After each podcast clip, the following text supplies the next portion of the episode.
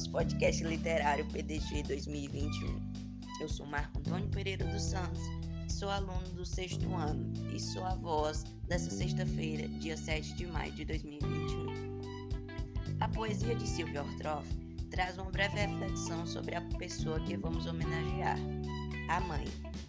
A mãe é uma figura muito importante para seus filhos, independente se forem crianças ou não mas na infância há uma dependência maior da mãe.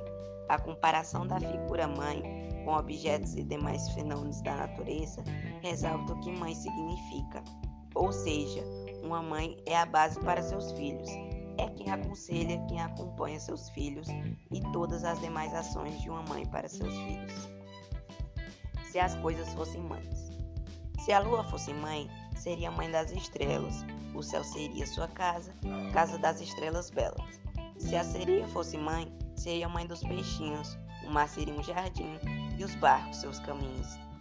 Se a casa fosse mãe, seria a mãe das janelas, conversaria com a lua sobre as crianças estrelas, falaria de receitas, pastéis de ventos, quindins e emprestaria a cozinha para a lua fazer pudins.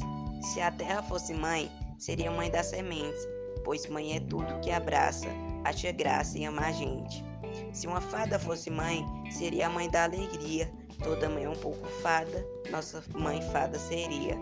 Se uma bruxa fosse mãe, seria uma mãe gozada, seria a mãe das vassouras, da família vassourada.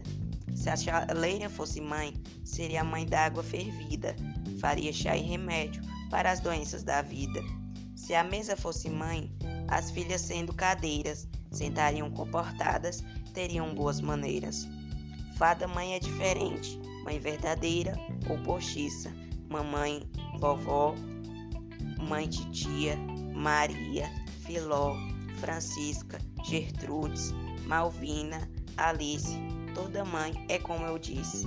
Toda mãe rala e beija, erra, acerta, arruma a mesa, cozinha, escreve, trabalha fora, ri, esquece, lembra e chora, traz remédio e sobremesa.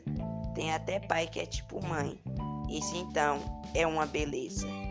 E essa foi a poesia de hoje. Ouvintes, fiquem ligados e até a próxima.